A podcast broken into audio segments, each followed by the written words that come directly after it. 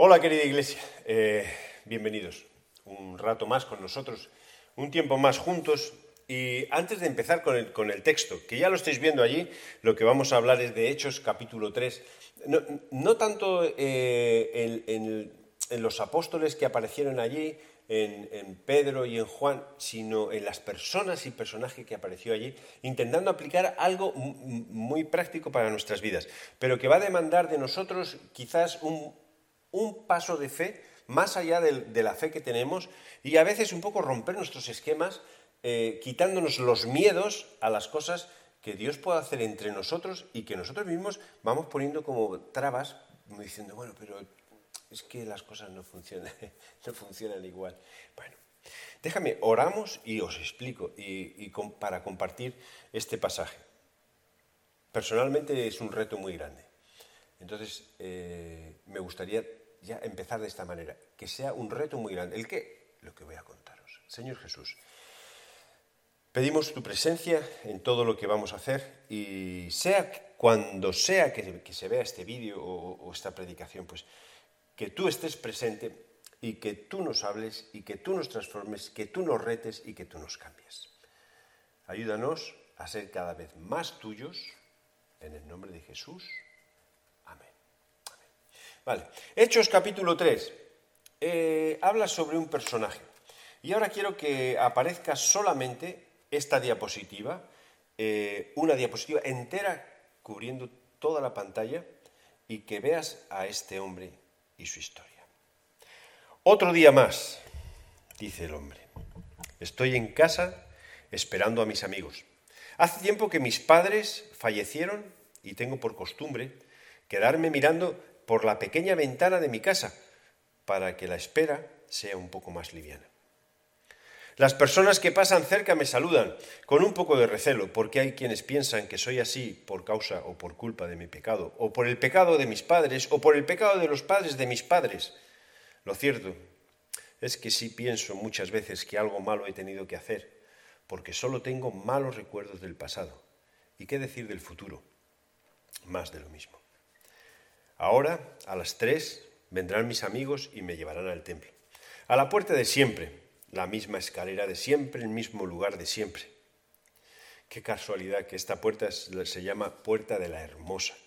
Qué curioso, yo, una persona deforme, inválida, incapaz de ser autónomo, incapaz de hacer nada por sí mismo, sentado en la puerta de la Hermosa.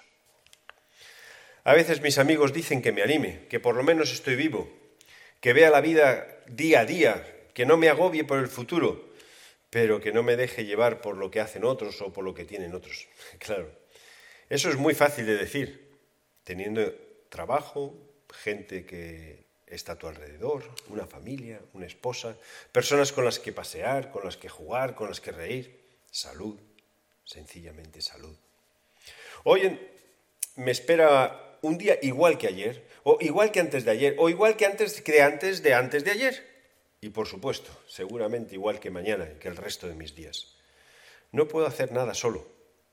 Dependo totalmente de que me lleven y de que me traigan. Me considero un inútil. ¿Cuántas veces he pensado que sería mejor que estuviese muerto? Mis ingresos dependen de la compasión, de la misericordia, de la generosidad o quizás de la pena que dé a las personas que me estén viendo. Además, Solo tengo recuerdos negativos de todo, de mi infancia, de mi juventud, desprecio, burlas y sobre todo la sensación de sentir que soy una carga para mi familia. Y ahora tengo que clamar por una moneda. Todos los días de mi vida, clamar por una moneda. moneda. Así es mi vida, así es y así será. ¿Qué puedes esperar de personas que no pueden desplazarse solas? ¿Quién podrá cambiar mi situación? Creo que solo me queda esperar a que pasen los días hasta que un día, por fin, no me levante o no me despierte. Creo que tengo que acostumbrarme a depender de la compasión de los demás. Es más, creo que ya me he acostumbrado a depender de la compasión de los demás. Sé que nunca podré tener nada más que lo que tengo. Una casa pequeña, una cama pequeña, una vida pequeña.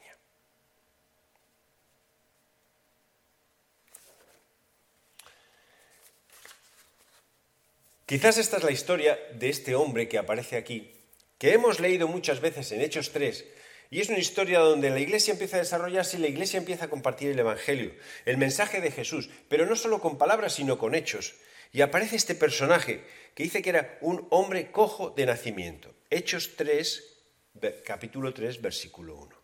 Pedro y Juan subían juntos al templo a la hora novena, la de la oración, y era, traído un hombre cojo de nacimiento. Muy importante esto, cojo de nacimiento. No, no, era que se le había torcido un tobillo, que tenía un esguince, sino que nunca había podido caminar. A quien ponían cada día en la puerta del templo que se llamaba la Hermosa para que pidiese una limosna. Esta limosna se puede traducir como una dádiva de misericordia, es decir, compasión. La gente le daba por compasión, él pedía por compasión. Y, los que la, eh, eh, de, compasión de los que entraban en el templo. Versículo 3. Este, cuando vio a Pedro y a Juan que iban a entrar al templo, les rogaba que les diese una limosna, como a todos los que pasaban. Pedro, con Juan, fijando en él los ojos, le dijo, míranos. Entonces él les estuvo atento, esperando recibir de ellos algo. ¿Qué, qué esperaba? Una limosna. Mas Pedro le dijo, mira, no tengo ni oro, ni plata, ni oro, pero lo que tengo te doy. En el nombre de Jesús de Nazaret, levántate y anda. Y tomándole por la mano derecha, le levantó y al momento le fueron a firmar los pies y los tobillos. Y saltando se puso en pie y anduvo y estuvo entre ellos en el templo y entró con ellos en el templo y andando y saltando y alabando a Dios. Y todo el pueblo le vio andar y alabar a Dios. Todo el pueblo que sabía que era cojo, que no podía caminar, que era inválido desde nacimiento, porque seguramente iba hace mucho tiempo, desde la infancia, o vamos a poner desde la juventud, o vamos a poner desde que eh, más o menos eh, se independizó o estaba fuera de, su familia, iba a ese templo, a esa escalera, y se sentaba allí y pedía. Y la gente le conocía. Y los judíos tenían por costumbre ir a orar a esa hora al templo. Ellos tenían como parte de, de su actividad diaria. Un hombre conocido, no, conocidísimo. Y todo el pueblo le vio andar y alabar a Dios. Y le reconocían.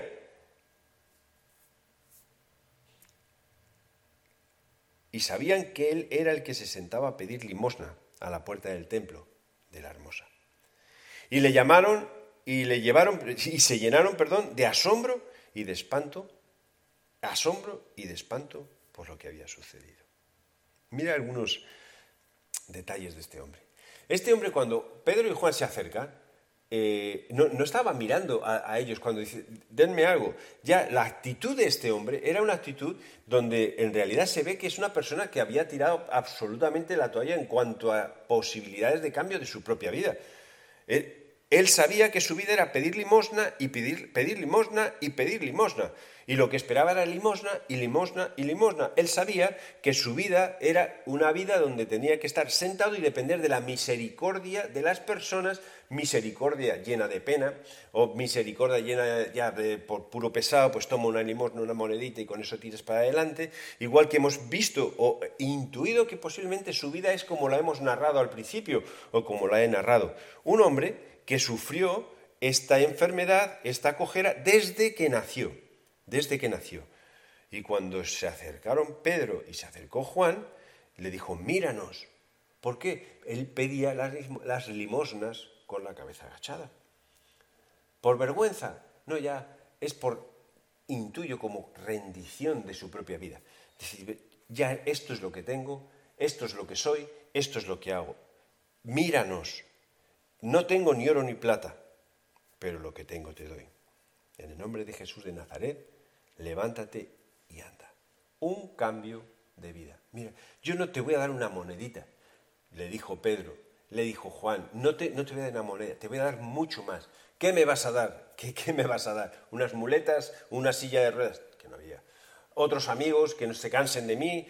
¿Una casa nueva? ¿Qué me vas a dar? Te voy a dar una vida Claro, por eso digo, esto es un reto muy grande para, para poder compartirlo hoy en día, porque eh, a veces pensamos que estas historias son historias que ocurrieron y que no puedan volver a ocurrir nunca más.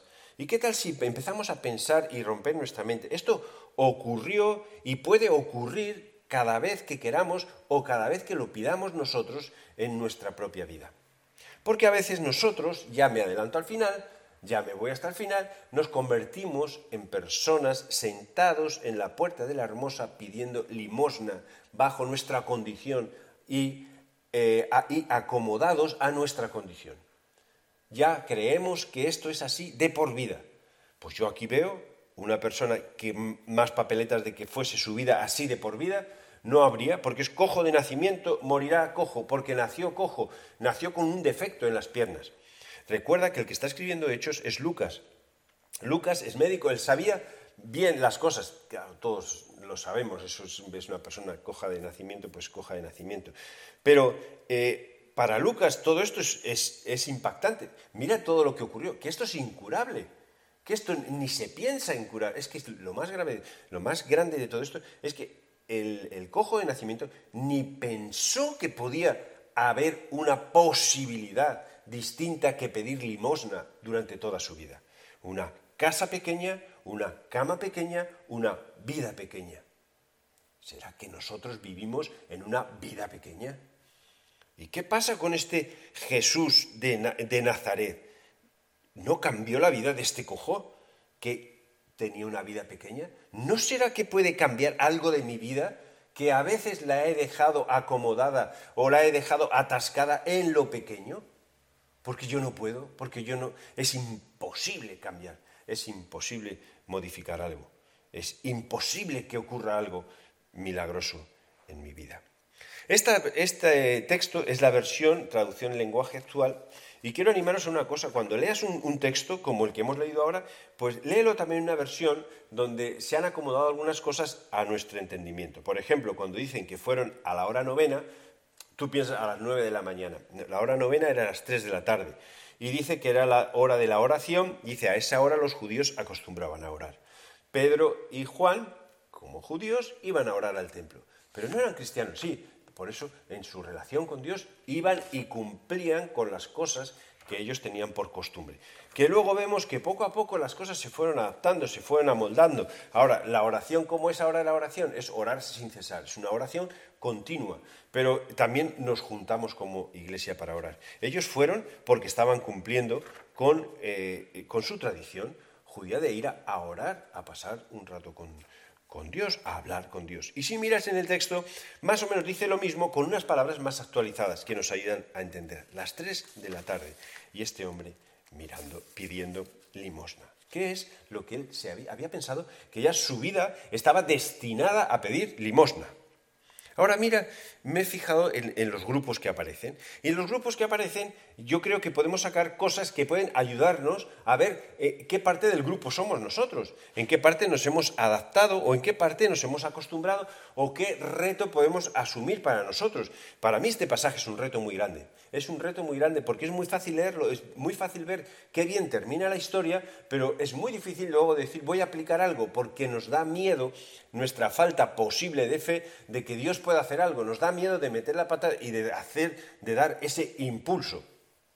Conocí a alguien, un pastor, y en una ocasión lo compartía, eh, eh, emocionado por, haber leído este texto, emocionado por su, relación con Dios, pues vio un cojo que estaba pidiendo y le dijo en el nombre de Jesús, no tengo nada, en el nombre de Jesús, levántate y camina. El hombre se cayó al suelo y no caminó, no caminó. Entonces, a veces, ese temor al fracaso personal nos impide ayudar a las personas a salir adelante. Pero también ese temor de fracaso personal nos impide dejar de pedir limosna para poder hacer algo mucho más grande. Es que esto es de nacimiento, Andrés. Es que mi, enfermedad es de nacimiento, como la de este cojo. Es que esto se repite una y otra vez. Bueno, como este cojo, como esta persona que estaba pidiendo limosna en la puerta de la hermosa. Mirando a la persona coja, vemos que era de nacimiento, otra vez es como decir, imposible de cambiar, imposible de cambiar, he nacido así. Le llevaban eh, entre varios Lo cual quiere decir que no solamente era imposible, sino que dependía de las otras personas para que le lleven. Esto me trajo un poco a la mente el pasaje de cuando llevaron al paralítico a los pies de Jesús y lo llevaron entre cuatro, eh, cuatro amigos que tenían fe, rompieron el techo, que era más fácil de romper que los de ahora, porque era de barro y paja, rompieron y lo pusieron a los pies de Jesús. Y en los pies de Jesús, Jesús dice, tus pecados te son perdonados, que quizás lo más importante es nuestro área espiritual solucionada. La gente se escandaliza y Jesús dice que es más fácil perdonar, decir, tus pecados te son perdonados, o que se levante y que camine. Entonces le dijo, coge tu lecho y márchate. Y eso pasó. Cogió su lecho y se marchó. Aquí otra vez veo a una persona que era tenía imposibilidad de caminar, llevada por amigos a un sitio para que pueda sobrevivir o salir adelante. Este hombre tenía buenos amigos.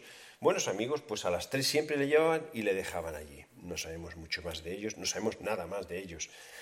Era conocido por las personas. Muy importante esto, porque esta sanidad que era conocida por las personas es avalada por muchas personas, no es un invento de Pedro y de Juan no, otra vez, no es un hecho que ocurre solo o aislado o algo que ocurre, un milagro eh, que, puede decir, y mira, pasó esto, ¿alguien lo vio? No, es que me pasó a mí solo. No, no, que había mucha gente que lo vio y mucha gente que se asombró.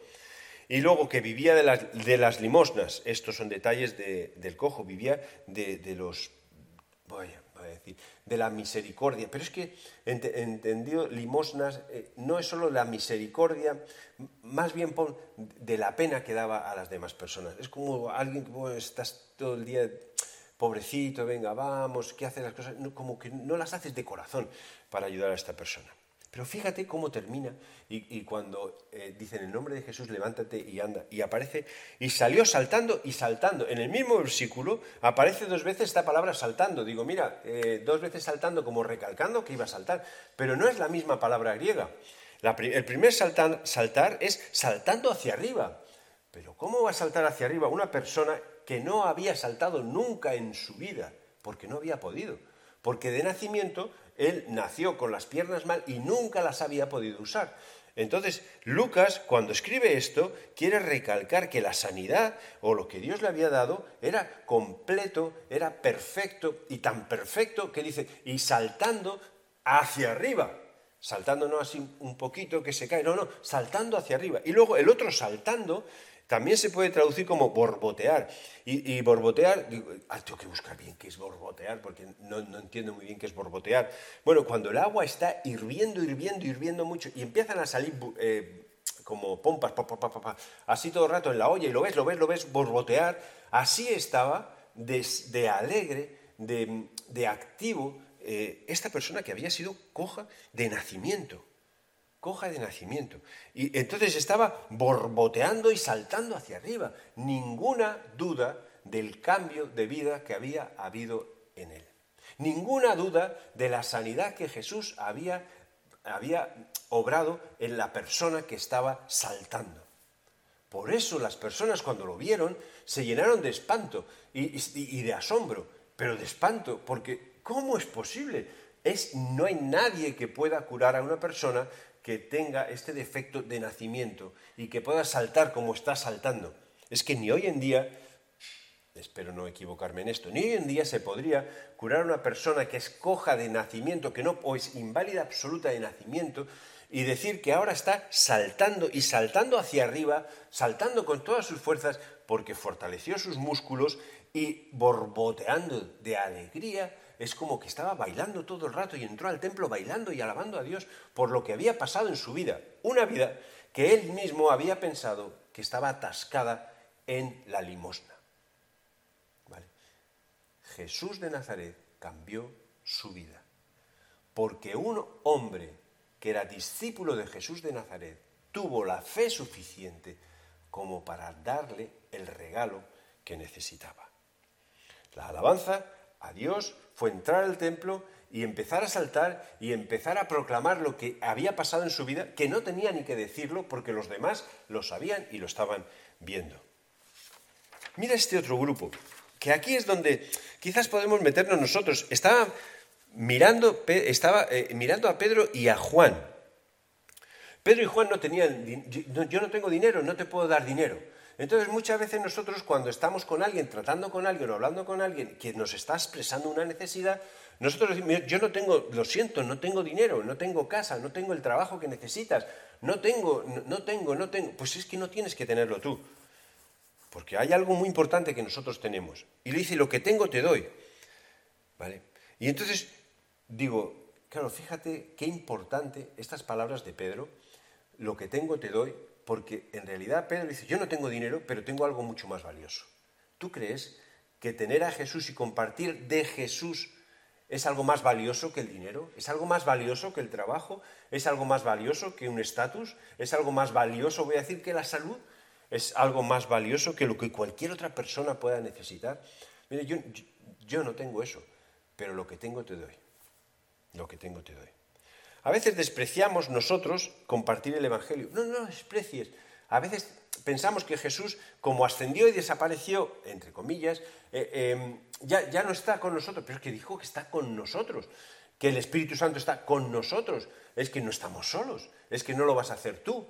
Es que si realmente creemos eso, podemos orar por los hermanos y decir, mire, es que lo que tengo te doy, yo quiero orar por ti. Mira, yo cometí un error hace mucho tiempo que cometí este error. Cuando alguien me compartía algo, una necesidad, yo intentaba solucionar esa necesidad de forma eh, humana, voy a decir, con buena voluntad, no mal, con buena voluntad. Que tienes mm, necesidad de dinero, bueno, no te preocupes, yo busco a ver quién puede, cómo puedo conseguir el dinero para dártelo y ya está solucionado que tienes necesidad de trabajo, no te, yo busco a ver quién puede darte trabajo y ya está. Que tienes que buscar una casa, bueno, yo, yo no te preocupes que yo busco para ver cómo. Entonces era eh, intentando solucionar con buena disposición. Pero ¿qué hacía yo al hacer esto? Yo. Yo estaba ocupando el lugar de Dios. Imagínate qué tamaño de Dios más ridículo y pequeño yo haciendo lo que Dios puede estar haciendo. Lo que aprendí es que, mira, yo veo tu necesidad, yo veo tu necesidad, pero es que yo no tengo dinero, no tengo ni oro ni plata. Lo que tengo es a Jesús. ¿Por qué no oramos a Jesús y dejamos que Jesús trabaje en tu vida? ¿Sabes cómo ha cambiado la situación? ¿Por qué? Porque primero Dios iba trabajando a cada tiempo con las personas, pero Dios concedía las peticiones de su corazón. Cuando alguien venía y me decía, necesito una casa, necesito, hay, hay un problema en mi familia, hay una situación, vamos a orar. Vamos ahora, ¿qué te dice Dios? ¿Qué quiere Dios para ti? ¿Qué quiere Dios para ti? Muchas veces lo que Dios quiere para nosotros sencillamente es el bien y quiere lo mejor. Y nosotros nos conformamos no con el mal, sino con lo medio, con lo peor. Pues es así. Este cojo de por vida, pues yo creo que se había conformado para siempre a ser un limosnero. Y eso es lo que quiere Dios, que seamos limosneros. Ahora, si estás pidiendo limosnas porque estás en una situación, vale, no estás haciendo mal, pero ¿no será que estás un poco Em, limitando lo que Dios quiere en tu propia vida. No dudes que si Dios te empuja a hacer algo y te dice, ora por esa persona, que ores por esa persona. ¿Y si no funciona? Que eso es lo que está detrás de nuestra mente. ¿Y si fracaso? Tú no fracasas. ¿Quién te está empujando a orar? Dios. Deja que Dios actúe y vas a ver que Dios nunca fracasa. Nunca fracasa. A veces Estamos clamando por las manifestaciones extraordinarias del Espíritu Santo cuando sencillamente lo que nos falta es dar un paso de fe, de orar por las personas, por esa necesidad específica, dejando que Dios trabaje de forma específica con la persona. En el nombre de Jesús, levántate y anda. En el nombre de Jesús. No en mi nombre, no con mi poder. Mira cómo reaccionaron las personas. Una vez más, la evidencia de que los milagros que aparecen en el Nuevo Testamento no son milagros solitarios, sino que la gente los avala, creyéndolos o no creyéndolos, pero ven que este hombre saltaba. Y teniendo asidos a Pedro y a Juan, el cojo que había sido sanado, todo el pueblo atónito concurrió a ellos al pórtico que se llama de Salomón. Viendo esto, Pedro respondió al pueblo, varones israelitas, ¿por qué os maravilláis de esto? ¿O por qué ponéis los ojos en nosotros como si por nuestro poder o piedad hubiésemos hecho andar a éste? ¿Qué estaba pasando en el pueblo? Lo que pasa en nuestras vidas. Cuando ocurre algo extraordinario, enseguida buscamos quién ha sido eh, la persona, persona, que de alguna manera Dios ha utilizado, o no, ni siquiera pensamos esto, la persona que ha causado este cambio. Y, empezamos a aplaudir a esta persona, pero que no es, tenemos que poner nuestros ojos en las personas. Pero lo fácil es poner los ojos en las personas. Mira qué bueno es este, mira qué bien hace este, mira, este hombre cómo ora con fe. Mira, este hombre, Dios lo usa para mirar, hombre, hombre, hombre. ¿Y qué hacen Pedro y Juan? Pero ¿por qué me miras a mí? yo no he hecho nada. ¿Por qué me miras a mí? Mira a Jesús de Nazaret. ¿Dónde tienen que estar nuestros ojos? En Jesús de Nazaret.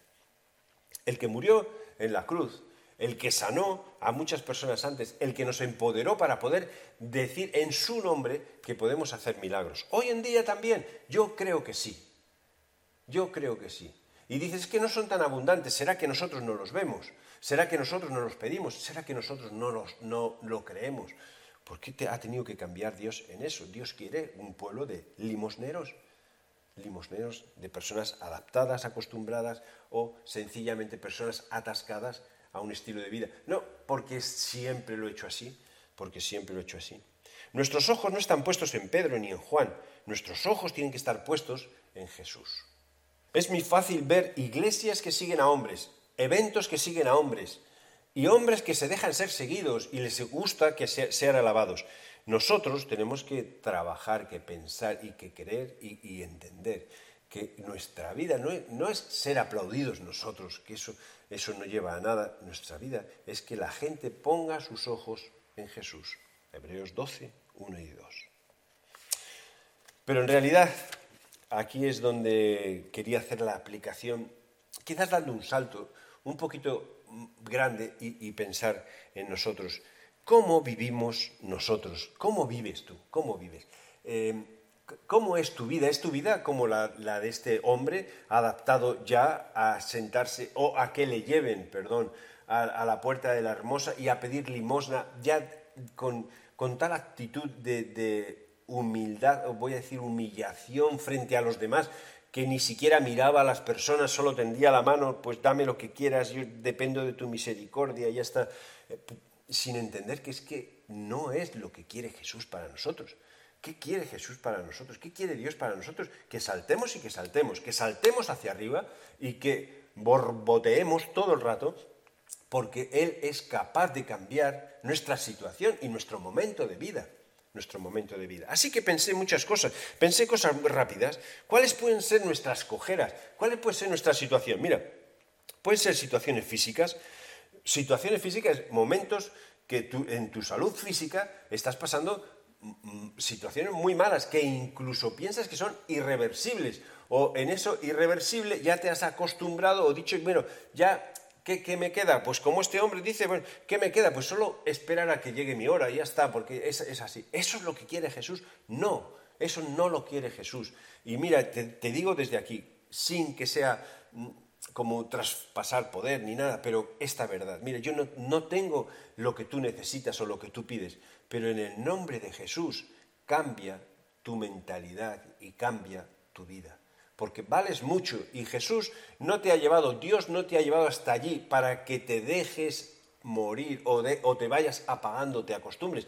Él quiere que en tu situación seas una persona que salta y que salta. ¿Para qué? Para que los demás vean la gloria de Dios, ¿Es poco eso para que los demás vean que Dios existe? Puede ser que nuestras cojeras sean emocionales y puede ser que pasemos en momentos de depresión, momentos donde en realidad no quieres salir ni debajo de la sábana, donde eh, el sueño es lo que impera en tu vida. Entonces, no te atasques con eso. Aquí lo hablo con, mucho cuidado, entendiendo que, esto no es una cosa liviana para hablar de cualquier forma, pero también entendiendo una cosa que estamos en una sociedad que está diseñada tan mal que nos va a, meter bajo depresión, depresión muy fácilmente, porque nosotros nos vemos con mucha presión constantemente y con muchas tener que, cubrir con ciertos estándares, siempre ciertos estándares, y luego recibimos tantos golpes, tantos golpes, como que el cuerpo no está preparado para eso. Entonces al final nuestra mente explota, nuestra mente estalla. Yo creo que Jesús puede cambiar eso. Quizás nuestra, situación emocional sentir un cansancio constante o, una soledad profunda. No una soledad donde puedes tener amigos, pero llegas a casa y estás solo. Estás sola y te sientes solo. Eso es lo que quiere Jesús si es que mi vida es así, sola. No, no te conformes con eso, porque entonces eres un limosnero, una limosnera, en el nombre de Jesús. Yo no tengo lo que necesitas, pero cojo tu mano, levántate. Vamos, en el nombre de Jesús. Podemos hacerlo, podemos hacerlo, pero no, no porque soy yo, porque si dependiese de mí no funcionaría. Es que es Jesús, el mismo. El mismo de ayer, el mismo de hoy, el mismo de mañana. Quizás tu cojera es económica. Y dices, aquí, sí, quizás vives en precariedad económica y te has acostumbrado a eso. Es que siempre tiene que haber pobres y yo soy uno. Bueno, ¿y, y por qué? ¿Quién te ha dicho a ti eso? ¿A ti quién te ha dicho eso? ¿Estás predicando la prosperidad? Estoy predicando o estoy enseñando que Jesús no quiere que nos atasquemos en, lo que es eh, el, ser, voy a decir, pedigüeño, mendigo, pobre, limosnero, estar sentado en la puerta de la hermosa.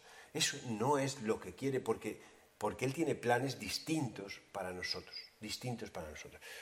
todos ricos tampoco, pero no te atasques en eso, no te atasques en eso. Quizás estás viviendo en deudas continuas y has pensado, mi vida va a ser así, deudas continuas, deudas continuas. Para, corta, arranca, piensa en el nombre de Jesús, levántate. A lo mejor es laborales, nuestra cojera, falta de trabajo, o vivo pidiendo porque no tengo trabajo, o el trabajo que tengo es indigno. Indigno quiere decir eh, mal pagado, no llega para nada, no, no se me he reconocido, no es un trabajo que, voy a decir, me satisface, entiende bien, no tienes que estar riéndote en el trabajo todo el rato, sino es un trabajo, busca, muévete, eh, ora, deja que oremos, levantémonos, levantémonos. Quizás nuestra cojera es en matrimoniales para aquellos que estamos casados. Entonces, ya dentro del matrimonio hay distancia, hay aburrimiento, hay peleas continuas. Ah, esto es así porque llevamos muchos años, porque eso es una mentira que te está metiendo el mundo en la cabeza. Porque ni tiene que ser así, ni tiene que ser aburrido, ni tiene que ser peleas continuas, ni tiene que ser. Vamos a luchar y a levantarnos en el nombre de Jesús y pelear contra todo eso. Yo no quiero ser un limosnero matrimonial. Y en relaciones, quizás sea soltero o esté soltera y has dicho, voy a ser soltero para toda mi vida, pero en el, fondo de tu corazón no quieres. No pasa nada por ser soltero, no eres media persona por ser soltero, no te falta tu media naranja, eres un ser completo, completa, eso que lo sepas. Ni vas a ser de segunda, nunca, en la iglesia, nunca, en la sociedad, nunca, por mucho que digan o por mucho que se nos, se nos convenza, pero si en el fondo de tu corazón yo quiero yo, quiero formar una familia. Entonces, ya, pero ya soy soltero, ya, ya no puedo hacer nada más. En el nombre de Jesús, te levantas. Yo no tengo lo que tú necesitas, pero Jesús sí. Y Jesús puede cambiar tu situación. Falta de amistades, quizás, pocas habilidades sociales, o un noviazgo malo que estás llevando y sosteniendo porque la gente te está mirando. Pero, ¿qué es esto? ¿Qué es esto? En el nombre de Jesús, ¿Y si tú, y si tú cogeras espiritual? ¿Y si tú cogeras espiritual? Y ya estás acomodado, adaptado a un pecado, que ya lo he mencionado más veces, pero es que a veces vivimos adaptados y acomodados a un pecado que decimos, bueno, no pasa nada, es que soy así, soy débil, soy, la carne es débil. No, no y no. No, tienes que, no tiene que haber nada en tu vida que te ate y te ancle. La muerte de Cristo en la cruz tiene efecto y poder sobre ese pecado, efecto y poder sobre esa enfermedad, efecto y poder sobre esa situación. En el nombre de Jesús levántate y camina. Porque los pecados estos son como cadenas que, impiden que crezcamos. Y, siempre el, el, creyente es como la luz de la aurora que va hacia arriba, no hacia abajo, ni que se está quieto, va hacia arriba. ¿Y por qué no luchamos contra todo esto? ¿Por qué no luchamos contra todo esto? Nos falta fe, nos faltan fuerzas, nos faltan ganas, nos falta alguien que nos coja de la mano y nos levante de la escalera. Esto es lo que quiere Dios para nosotros, que saltando nos pongamos de pie y andemos y que entremos en la casa del Señor andando y saltando y alabando a Dios y que todos los que nos vean andar y alabar a Dios se queden asombrados y asustados por el cambio que Dios ha hecho en nuestras vidas. Eso es lo que quiere Dios. Personas que saltan y saltan alabando a Dios. ¿Cómo estás tú? ¿Cómo, cómo estás tú? Esa es la pregunta. no quiero que te dé pena este cojo, porque este cojo dejó de ser cojo y está más feliz que feliz. ¿Cómo estás tú? ¿Qué hay en tu vida que podría ser esa cojera a la que te has adaptado o te has acomodado o tú piensas que nunca más vas a salir adelante? ¿Dónde está nuestro Dios? ¿Dónde está nuestro Jesús? ¿Dónde está nuestro Espíritu Santo? ¿Dónde está todo el poder? ¿Dónde está lo que nos está enseñando? Así que quiero decirte, sea cual sea la cojera con la que te hayas identificado que he podido decir, o que no he mencionado pero que tú la has identificado, yo quiero decirte esto. Mira, yo no tengo lo que tú estás pidiendo, no, tengo la limosna a la que tú estás acostumbrado o a la que tú estás acostumbrada a recibir. No, no, tengo la limosna que sería darte unas palmaditas en la espalda y decirte, sí, yo te entiendo. No tengo eso, no tengo eso. No lo tengo, no lo tengo. ¿Te falta misericordia? No, es que tengo algo mejor.